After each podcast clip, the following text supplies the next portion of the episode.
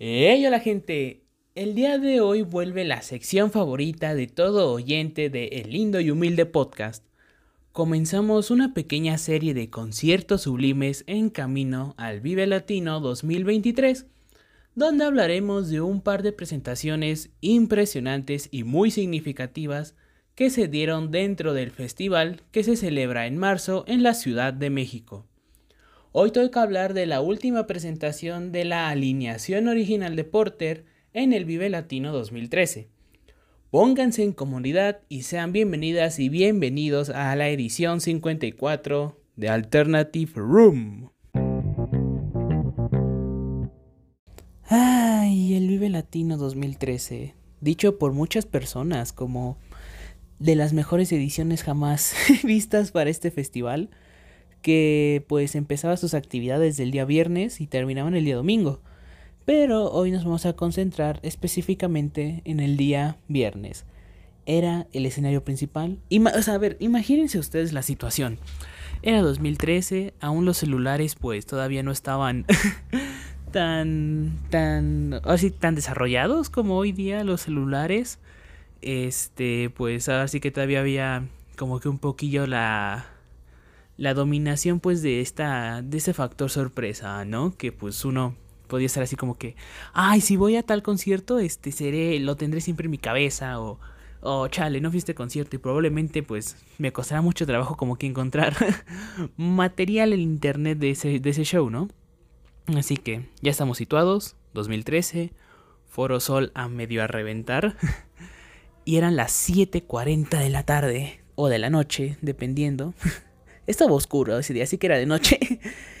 y sonaban los primeros acordes de la primera rola de Porter llamada Vaquero Galáctico.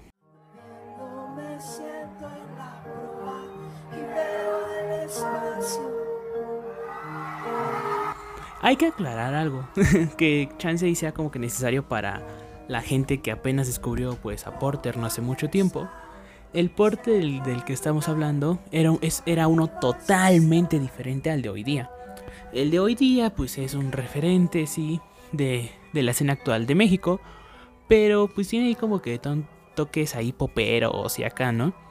Pero el Porter de 2000, de los 2000 era muy distinto, era muy experimental y era más conocido porque su vocalista era el mismísimo Juan Son, que de hecho un año después de haber lanzado el disco de Atsemahouk o algo así. Y se separan, se separan y se vuelven a reunir para dar un último show en el escenario principal del Vive Latino 2013.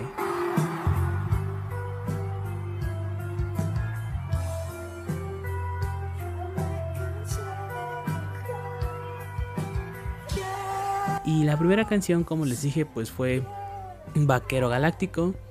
La gente coreaba, se notaba, bueno, más bien como que Juan Son siempre ha destacado como que por su, ahora sí que por sus vestidos, por sus vestimentas pues muy llamativas en, en, en, los festivales y pues esta no fue la excepción, eh, brillaba literalmente, brillaba Juan Son y pues toda la gente coreando el vaquero galáctico llamando. Fue, o sea, quién sabe cómo habrá, cómo se habrá sentido estar ahí. Pero igual, viendo como que las opiniones de la gente y algunas este, reseñas, o sea, como que el principio, o sea, se sabía que esa era la última presentación de, Porter. Y pues agrega como que un, un gran, gran valor a, a esa canción que es también de las primeras rolas, si no me equivoco, del disco de Atemahawk, que la verdad es un, es un discazo, es increíble. Y como les digo, este porter del día de hoy del que estamos hablando es muy, muy diferente al porter de hoy día. Pero bueno, la primera canción pues fue Vaquero Galáctico, de verdad un temazo. Y en vivo es aún más impresionante. O sea, de hecho, se habla mucho de que la gente es afortunada por, por, por justo poder escuchar esa canción con la voz de Juan Son. Y ya iremos viendo conforme avance este concierto sublime, lo, imponente que, que es tanto Porter en el escenario como Juan Son y las circunstancias en las que estábamos.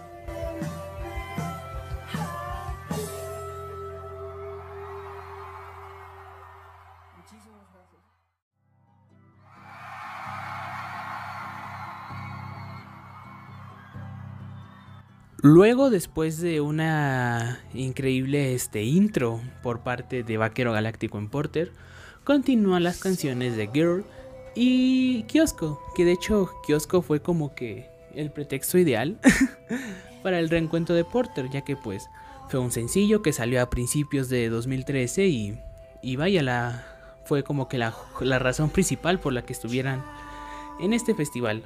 Aparte, como lo mencionamos y demasiadas veces creo, como lo mencioné demasiadas veces, pues fue, es la, mejor dicho, la última presentación de Porter en la ciudad, al menos en la Ciudad de México.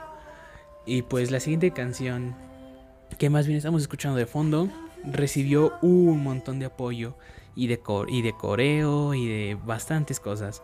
O sea, toda la, toda la emoción que no hubo tanto en Girl como en Kiosco cayó en Daphne. Daphne igual es una canción muy muy increíble y de hecho este es como de las canciones más populares de Porter en su época. O sea, fue de las canciones más populares de Porter en su época.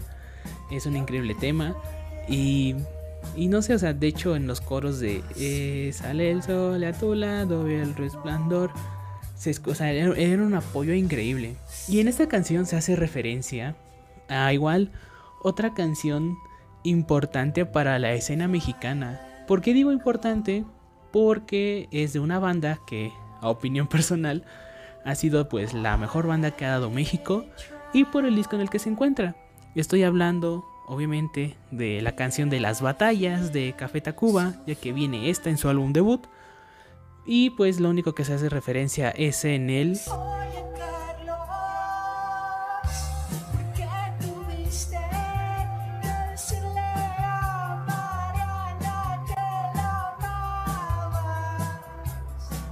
Y pues como la oyeron, es una canción que igual cuando se habló fue como explotó tantito el Foro Sol cuando cuando Juanson eh, cantó un cacho de, de las batallas.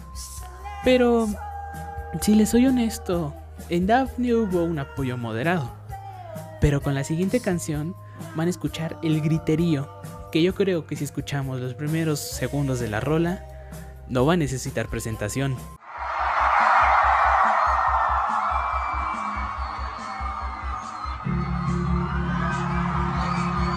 Host of a Ghost es la canción de Porter.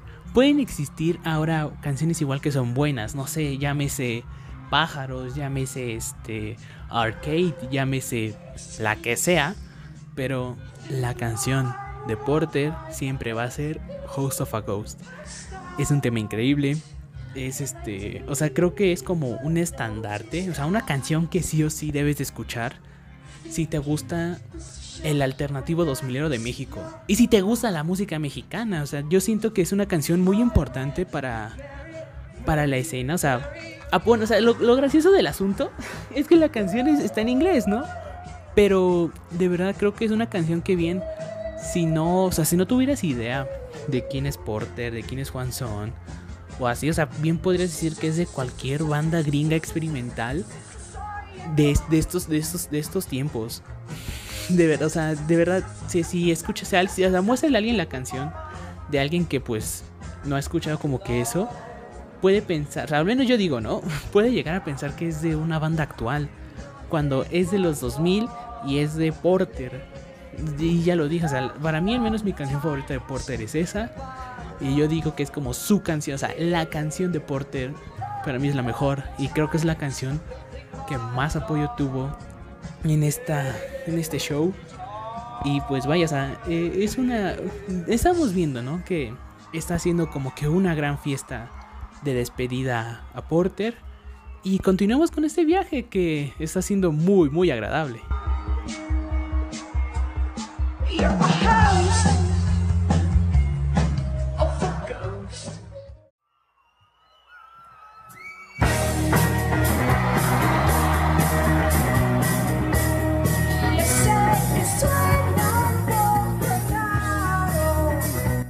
Y justo después de el temazo de Host of a Ghost sonaba Cuervos, que igual es una canción muy importante tanto para el disco donde viene, que es el tema Hawk, como para Porter. Y después de esa canción, que igual fue coreada, seguiría No Te Encuentro, que para mí es una canción infravalorada de Porter. O sea, si me preguntas a mí, yo diría que una canción infravalorada de Porter es No Te Encuentro, ¿eh? O sea, es una canción que se siente acá con vibes, este, medio, medio raras, misteriosas. O sea, es una canción muy, muy buena. De verdad, les recomiendo escuchar ambos discos de Porter, los primeros dos. Y se van a, se van a enamorar de Porter. Pero ahora la canción que estamos escuchando de fondo se llama Hansel y Gretel, Hollywood History. Y pues esta canción pues habla, más bien narra una, una pequeña historia que pues con personajes principales pues son Hansel y Gretel. ¿Y por qué menciono esta canción? Pues igual como que tuvo un apoyo ahí moderadón, o sea, había, ambiente. Y de hecho esta canción es muy, muy medio intensa, pero que te hace bailar, acá muy... te hace mover el esqueleto y todo ese rollo. Y pues es una canción muy muy buena. O sea, de hecho se notaba el ambiente ahí, gente saltando en el escenario principal. Y ya sabíamos que, que este show no se nos estaba acabando. Que, que ya eran los últimos momentos de, de Porter, del Porter de Juan Son. Porque pues sabemos que ya dos años después, en el 2015, saldría Moctezuma. Que reitero la invitación al, al capítulo 8 de, este lindo y humilde podcast que es, fue Aprende Historia Prehispánica con Porter. Em, pero nada, o sea, les digo, menciono esta canción porque igual como que hubo un, buen apoyo. Y para mí fue de las mejores que se escuchó en vivo. O sea, independientemente de que sea conocida o no, esa rola fue, fue de las más disfrutables, la verdad, en, esa, en ese show. Y como les dije, desafortunadamente estamos llegando al final de este, de este magnífico concierto, de esta presentación en el Vive Latino 2013. Dios qué dolor.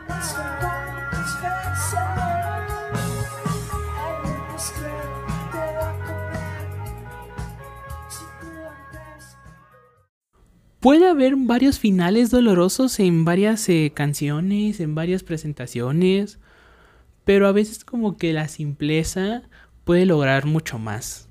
Y un ejemplo es la siguiente frase. No sé si con esta nos despedimos por el tiempo.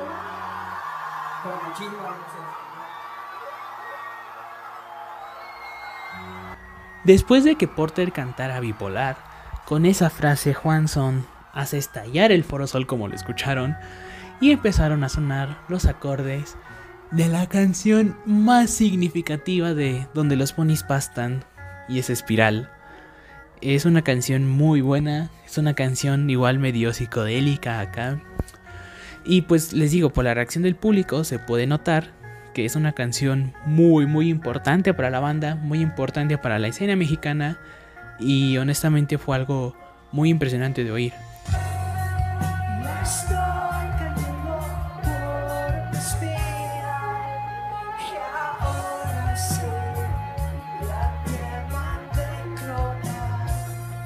Impresionante de oír, impresionante de ver cómo la gente reaccionaba, que igual, o sea, ya sabíamos que era el final, ya se sabía que después de ahí pues ya no habría más Porter por un rato.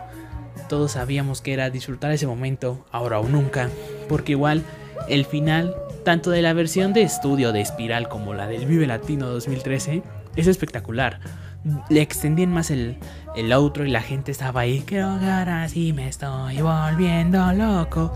Fue, o sea, o sea vean la presentación y van a ver como que cómo es de recíproco tanto el apoyo de la gente a Porter y pues las palabras de que Juan Son fue diciendo durante la presentación, ¿no? De que que el apoyo pues no, no se lo esperaban, que pues fue algo increíble y que pues muchas gracias por, por siempre bancarlos. Y lo seguimos haciendo hoy día. si bien son otras caras de del Porter que pues no sé, tu primo mayor o tus padres incluso pudieron haber crecido con, con otra visión de, del Porter, de Juan Son o algo más experimental, que incluso llegaba a sonar como que raro es diferente obviamente. El porter. Son, son dos porters ahora sí. Pero lo mejor de todo es que ninguno de esos dos porters es malo. Los dos porters son buenísimos. Son buenísimos. Y pues les quiero otra vez extender la recomendación de escuchar pues las rolas de este, de este show. Y pues también como que vayan a darse una vuelta por el capítulo 8 de Aprende Historia Prehispánica con Porter. Porque pues es... Se, van a notar la diferencia del Atemahawk y el donde los ponis pastan al, al Moctezuma. Son, son cosas muy muy diferentes y pues eso, al menos eso habla bien de la banda, ¿saben? De que son pues, si bien son dos cosas totalmente diferentes, siguen teniendo esa calidad de buena que, que caracteriza a ambos. Y así llegamos al final de este concierto. La gente ya sabía que este era el final, todos sabíamos que era el final, Juanson lo sabía, el resto de integrantes de Porter lo sabían. Solo quedaba disfrutar el momento como si fuera la primera vez, sentir ese apoyo como si fuera el último, sentir todas esas ganas y emoción, sacarlas y presumir que estuviste en el Vive Latino 2013 escuchando a Porter en su última presentación en vivo hasta dos años después.